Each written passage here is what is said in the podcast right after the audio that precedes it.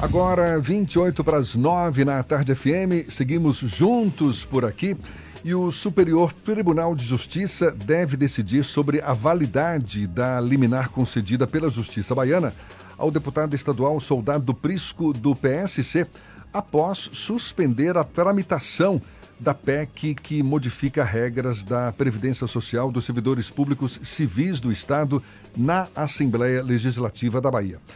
Ontem pela manhã, o deputado estadual Zé Raimundo, do PT, e o presidente da casa, Nelson Leal, que é do PP, foram notificados sobre a suspensão da matéria. Na terça-feira, no dia anterior, dia 28, eles não foram localizados para receber a notificação. O deputado estadual e líder do governo na Assembleia Legislativa, Rosenberg Pinto, do PT, disse que está descartada a possibilidade de uma nova PEC como ocorreu após a judicialização promovida pelo deputado Hilton Coelho, do PSOL. Isso foi na primeira primeira suspensão da matéria na Assembleia. Agora estamos vivenciando o segundo momento, a segunda suspensão da matéria na Assembleia Legislativa.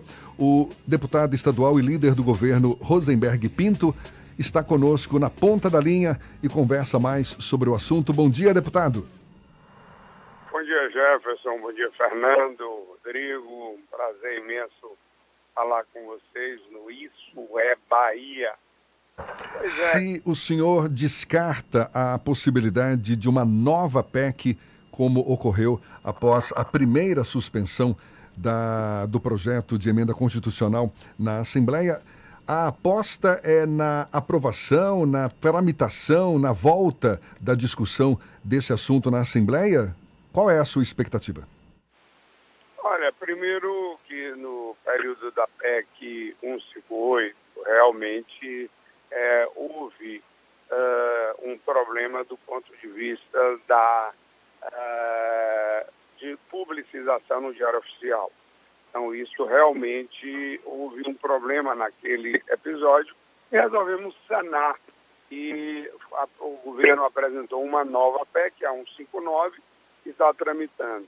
Nessa questão, não há nenhum tipo de problema de tramitação. Tanto que o deputado Hilton entrou com um novo pedido de suspensão, caiu com o desembargador Baltazar, que deu uma decisão contrária ao pedido dele, é, reconhecendo que não há erro na tramitação do processo. Infelizmente, a doutora Dinalva, ela deu uma decisão é, liminar e, na minha opinião, ela foi induzida a um erro, é, porque o deputado Prisco apresentou solicitações, composições inverídicas e ela, obviamente, é, não ouviu a parte contrária, deu uma decisão liminar suspendendo a tramitação, mas eu espero que ela reveja isso. Por outro lado, uh, a minha opinião é que o, o, o Estado é quem tem poder para isso, entre imediatamente no STF para que suspenda essa decisão, uma vez que já há jurisprudência dos diversos ministros do STF, Luiz Fux, Dias Toffoli, Celso de Mello, já é, vasta decisão e que não cabe ao Poder Judiciário é, decidir sobre tramitação de projetos nas casas legislativas. Deputado, deputado, o senhor disse que dessa vez não há nenhum, digamos, nenhuma falha de tramitação, portanto, não cogita a, a edição de uma nova PEC. Agora, o argumento usado pelo deputado Soldado Prisco foi de ausência do estudo sobre o impacto financeiro e orçamentário, que, segundo o Tribunal de Justiça, deveria fazer parte da PEC. Isso além de violações, ele insiste nesse, nesse ponto, violações também do regimento interno da Assembleia Legislativa. Ou seja, não há um, uma, um consenso de argumentos aí, não é? Olha, na realidade, ou é ignorância do deputado Prisco ou má fé, porque é, foi apresentado na LDO o estudo de impacto é, financeiro atuarial é, que está na casa. Ele aprovou, inclusive, a LDO. Obviamente, ele votou contra, mas se ele, o mínimo, tivesse o mínimo de cuidado de ler, ele teria percebido a casa detém essas informações. Então, é mentira do deputado Prisco. Ele usou isso é, no, é, no processo. É lógico que a juíza, liminarmente, ela não teve, a, a desembargadora, desculpe, é, o tempo de, de ler. E nem ela citou a parte contrária para que nós apresentássemos isso. Mas isso já foi apresentado agora é, na defesa da Assembleia. A Assembleia pediu reconsideração e apresentou isso.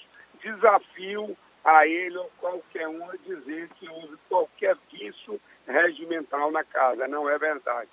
Deputado, há uma expectativa que essa liminar seja derrubada pelo governo, pela Assembleia, e caso isso aconteça, existe ainda a expectativa de votar a reforma da Previdência durante a convocação extraordinária feita pelo governador Rui Costa ou vai ficar para o ano regular do Legislativo?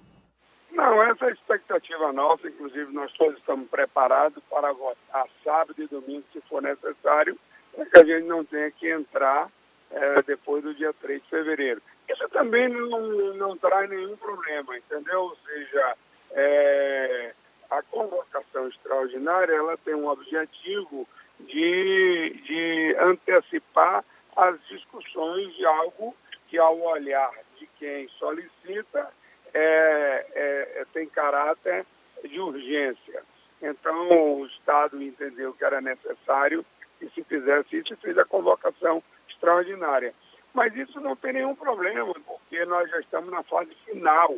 Já foi votado na Comissão de Constituição e Justiça, só falta votar no plenário em primeiro e segundo turno, que isso em 48 horas nós podemos fazer. Então, caindo ela hoje, nós temos condições suficientes de votarmos primeiro e segundo turno é, antes do dia 3. Deputado, eu queria insistir no argumento do soldado Prisco e com base na liminar expedida pela Justiça, que diz que o governo tem é, a obrigação agora de encaminhar aos parlamentares exatamente esse estudo financeiro e atuarial que embasa a proposta da reforma da Previdência. Isso num prazo de até 10 dias. É uma decisão da Justiça. Como é que o governo está se posicionando diante disso? Esse, essa decisão, essa posição, ela é algo extraordinário. É, que não, não, no processo legislativo, não tem nenhum rito que exija esse tipo de procedimento. Isso é do deputado a deputada que quer se inteirar, faz esse estudo, mas não é obrigação do executivo, na hora que apresenta o projeto, anexar isso. Apesar de que o governo já havia anexado o estudo atuarial é, é, no momento da apresentação da LDO, agora de 2019. Além do mais, o Tribunal de Contas do Estado da Bahia fez um caderno especial sobre é, o déficit é, atuarial é, da Previdência do Estado da Bahia. Ou seja, é um absurdo. Só para você ter uma ideia, é, nós estamos com um déficit é, da Previdência do seu início para os próximos anos em torno de uma previsão aí de em torno de 180 bilhões. Ou seja, significa que nós temos todo ano que botar, em média, 4 bilhões para suplementar a, reforma, a, a Previdência do Estado da Bahia. O que eu quero é, dizer para a sociedade e dizer para vocês, que lógico nós vamos superar essa questão é, é jurídica que está aí, até porque eu acho que é uma interferência do Poder Judiciário no Poder Legislativo, que isso não é bom para os poderes porque não, é, não sou eu como parlamentar que tenho que dizer como juiz, como desembargador, tem que conduzir certo, a análise dos seus processos internos. Não cabe ao Poder Judiciário dizer como é que a Casa Legislativa tem que é, analisar os processos é, os projetos internos da casa. Tá certo. Muito obrigado, deputado estadual Rosenberg Pinto, líder do governo na Assembleia, falando aí sobre esse impasse da PEC da Previdência na Assembleia, hoje suspensa por decisão da Justiça. Muito obrigado pelos seus esclarecimentos e um bom dia, deputado. Bom dia, queridos. Bom dia. Agora, 17 para as 9 na tarde FM, a gente volta já já.